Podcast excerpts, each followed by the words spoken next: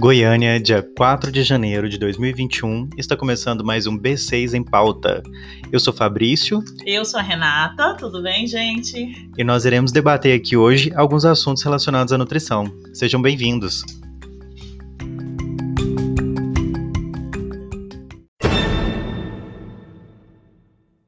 Hoje no B6 em pauta, nós iremos abordar o assunto emagrecimento como emagrecer de forma saudável, discutindo estratégias de emagrecimento e apontando meios mais seguros para que você alcance o seu objetivo. Então, hoje, quando a gente pensa em emagrecimento, é, boa parte da população, né, Renata, Isso. nós identificamos que está em busca desse emagrecimento por um motivo de sobrepeso ou por um motivo de encaixar em determinados padrões que a sociedade nos impõe.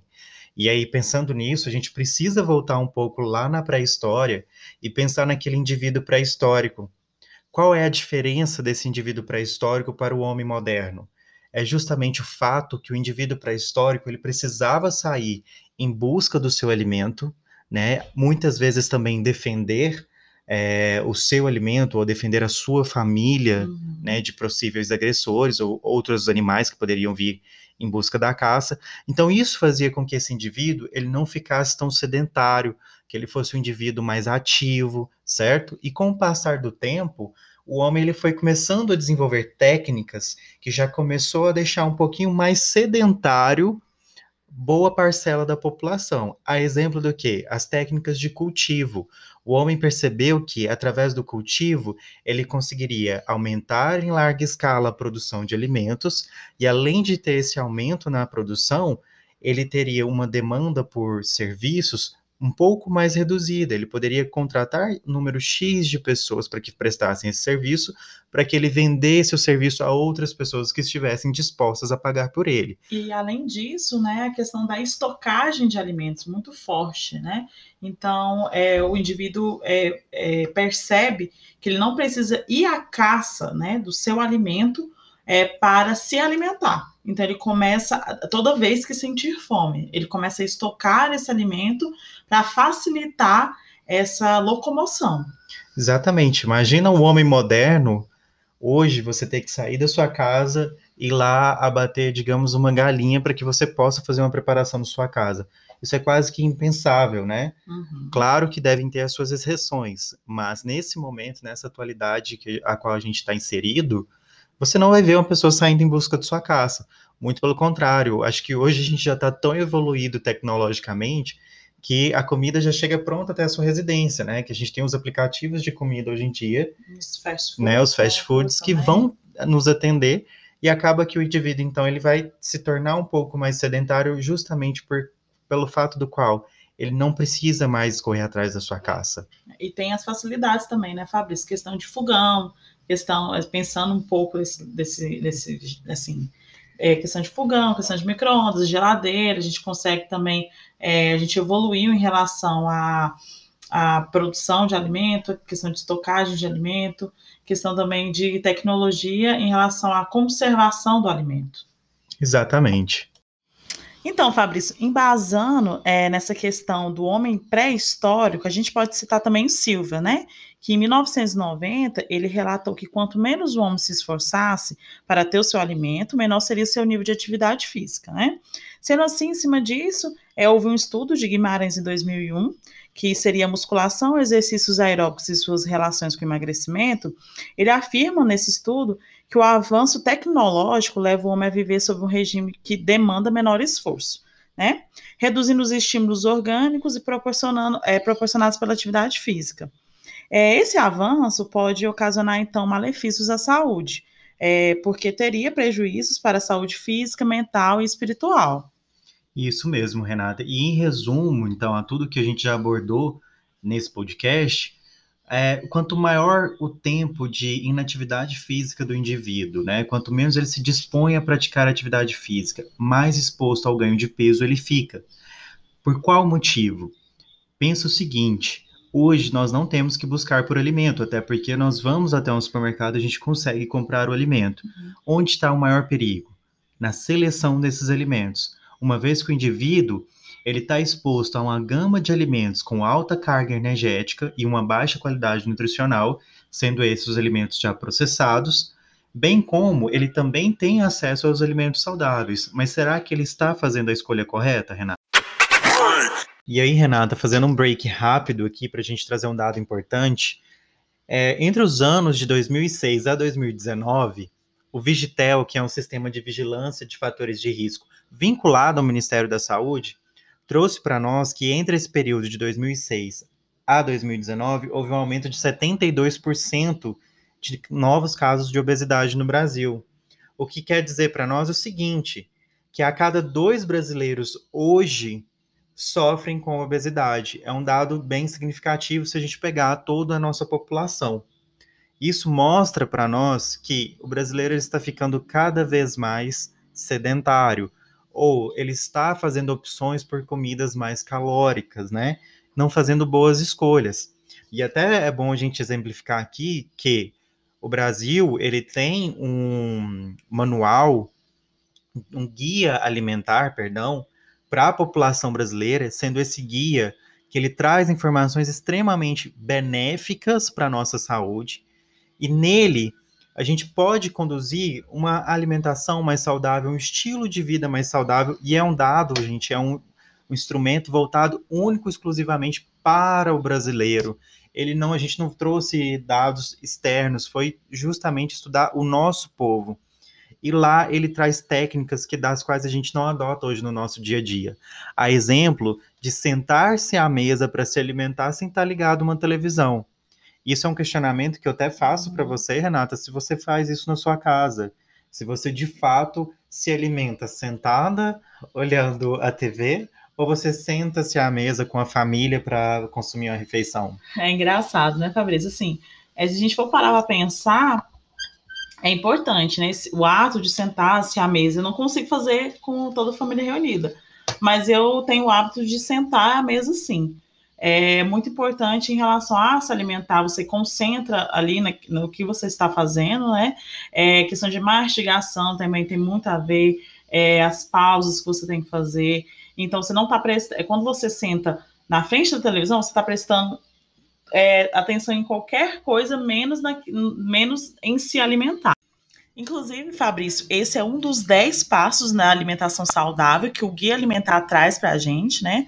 É, também, é, entre eles, evitar o consumo de alimentos ultraprocessados e planejar o uso do tempo para dar a importância à alimentação. Porque quando você dá a, é, importância é, para a alimentação, você consegue planejar, você consegue fazer escolhas inteligentes. Então, Renata, quando a gente pensa em emagrecimento, nós temos que discutir as estratégias nutricionais, certo? Não tem como fugir disso, né, Fabrício? É, e as mais evidentes que estão é, falando muito na mídia, né, no Instagram, é, e muito famosa, né, entre as blogueiras, é o jejum intermitente e o low carb, né?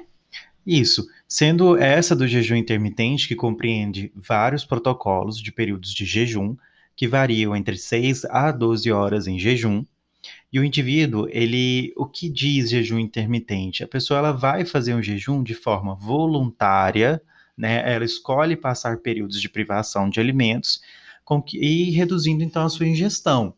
De fato, a pessoa ela vai ter uma redução de peso por conta do jejum intermitente, justamente pelo motivo que é a restrição calórica, né? O déficit calórico. Se você tem déficit calórico, você vai sim perder peso. Mas a gente precisa ficar atento. Por qual situação?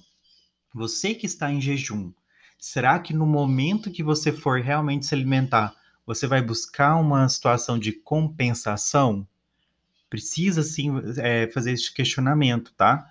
Que o protocolo de jejum intermitente ele é rigoroso. Então, nem todas as pessoas conseguem seguir um protocolo tão rigoroso quanto esse de jejum intermitente, do qual cobra períodos sem se alimentar e quando se alimenta, você tem que seguir uma dieta em déficit calórico, certo? Você não vai consumir deliberadamente, vou sentar e ah, resolvi consumir um pote de sorvete agora porque está dentro da minha dieta, dentro do meu protocolo de jejum intermitente. Não é bem assim. A gente tem que pensar também que nem tudo é tudo, nem tudo convém a todo mundo, né? Igual o Fabrício mesmo falou. Jejum intermitente é, é uma estratégia sim nutricional, mas a gente não pode levar como estilo de vida, né? É, pode sim fa é, fazer esse jejum intermitente com auxílio, né, de uma nutricionista, mas é, tem que tomar cuidado é, a essas estratégias nutricionais. Vai ter sim, né, a, a, a perda de peso, que é o objetivo principal, emagrecimento, porém, é, a gente tem que tomar cuidado em, em várias questões, né, questão de qualidade, é, qualidade mesmo de vida, é, alguns estudos apontam também o jejum intermitente, a gente tem que falar é, dos malefícios e benefícios também, a gente tem que deixar bem claro aqui no programa. É, há alguns estudos né, que relatam que associam o jejum intermitente com alguns distúrbios alimentares, como anorexia e bulimia. Então, é, ficar atento a isso. Nem tudo é para todo mundo, tá? Exato. E como a Renata bem pontuou, alguns efeitos benéficos que comumente são atribuídos ao jejum intermitente envolvem não só a perda de peso, como também alterações metabólico-energéticas e a melhora da composição corporal do indivíduo. E também contribui para a melhora da microbiota intestinal.